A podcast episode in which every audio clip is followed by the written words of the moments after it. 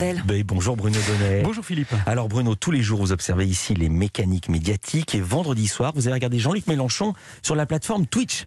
Et vous êtes tombé sur une confession qui vous a semblé extrêmement intéressante pour illustrer l'évolution des relations entre les politiques et les médias. Oui, télescopage ce matin, Philippe, entre une petite phrase relayée par un grand nombre de médias et la construction de cette séquence parfaitement pilotée par Jean-Luc Mélenchon. Je vous raconte. Jeudi dernier, le leader de la France Insoumise participait à la manifestation organisée contre Jean-Michel Blanquer. Interrogé en direct sur BFM TV, le candidat à l'élection présidentielle a alors eu des mots très crus à l'endroit du ministre de l'Éducation. Oh, je pense qu'un crétin pareil est utile. Hein bon, euh, c'est quand même. euh, Faut laisser leur chance, hein. Faut laisser leur chance au bon à rien.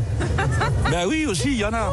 Blanquer qualifié de crétin utile, la formule était forte et elle plut donc immédiatement beaucoup aux médias qui s'empressèrent de la relayer et de la commenter. Sur ces news, Karim Zeribi trouva le propos inacceptable. Sur la réaction de Jean-Luc Mélenchon, moi je ne, je ne supporte pas et je ne le supporterai jamais euh, lorsqu'un homme politique insulte un autre homme politique. Et sur RTL, il fut également très débattu, notamment dans l'émission d'Éric Brunet qui, après l'avoir fait réentendre à ses invités, C'est ça qu'a réussi Blanquer. Hein il a à moitié démoli l'école, mais il a réussi à remettre tout le monde d'accord à l'école. C'est pas mal.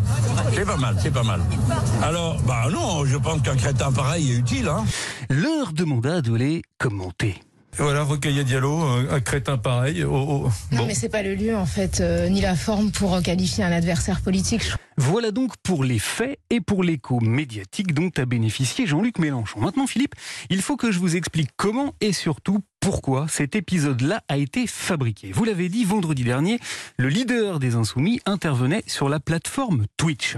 Bonjour tout le monde, bienvenue dans ce nouveau numéro d'Allo Mélenchon. Il y a créé une émission, Allô Mélenchon, dont c'était vendredi le troisième épisode. Et c'est donc dans ce cadre que Jean-Luc Mélenchon s'est livré, s'est livré à une très intéressante confession. Interrogé sur sa présence dans la manif, il a commencé par expliquer que l'ensemble des journalistes qui couvraient l'événement avaient voulu l'interroger sur un sujet très précis. Et alors la question c'était alors l'union de la gauche, euh, vous pouvez pas vous retrouver tous ensemble, toute la gauche, etc. Seulement voilà, il a immédiatement précisé que ce sujet-là, l'union de la gauche, ne l'intéressait pas politiquement, techniquement, car il n'était pas dans son intérêt. Forcément, moi je vais à la manif de l'éducation, j'ai intérêt à repartir avec un, un sujet de presse qui dit que j'ai mis en cause le ministre de l'éducation, pas que je me suis pouillé avec Hidalgo ou je sais pas qui. Alors, eh bien alors, il a expliqué qu'il connaissait la bonne technique pour détourner le regard des médias du sujet qui les préoccupe. Donc je me suis dit, bah très bien, je vais leur jeter une autre petite bombinette pour les occuper. Il suffit de leur en fournir un nouveau plus éruptif que le précédent. Et c'est ainsi que Jean-Luc Mélenchon s'est largement félicité du succès qu'avait rencontré sa formule du crétin. Bon, alors crétin utile, ça marche hein, par la force des choses. Et donc les voilà partis à Mélenchon, mais en cause gravement Monsieur Blanquer. et qu'il s'est félicité d'avoir réussi à manœuvrer la presse exactement comme il le souhaitait. Écoutez bien ces mots, ils sont éloquents. Donc je me donne le point euh, de, dans l'art de toréer correctement, de manier euh, euh, le- le- le- l'assaut journalistique.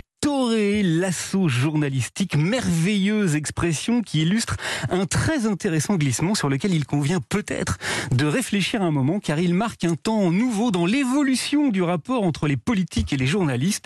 Jusqu'ici, Jean-Luc Mélenchon s'était fait pour spécialité d'aller débusquer, pointer, challenger les manies prétendument orchestrées par les médias parce que c'était électoralement payant dans son électorat, eh bien désormais, ça ne suffit plus, il faut se renouveler et s'enorgueillir d'être capable de les manipuler soi-même, ou la démonstration, Philippe, qu'en période d'inflation, tout augmente, tout, même les stratégies de communication. Merci beaucoup euh, Bruno Donnet. À demain.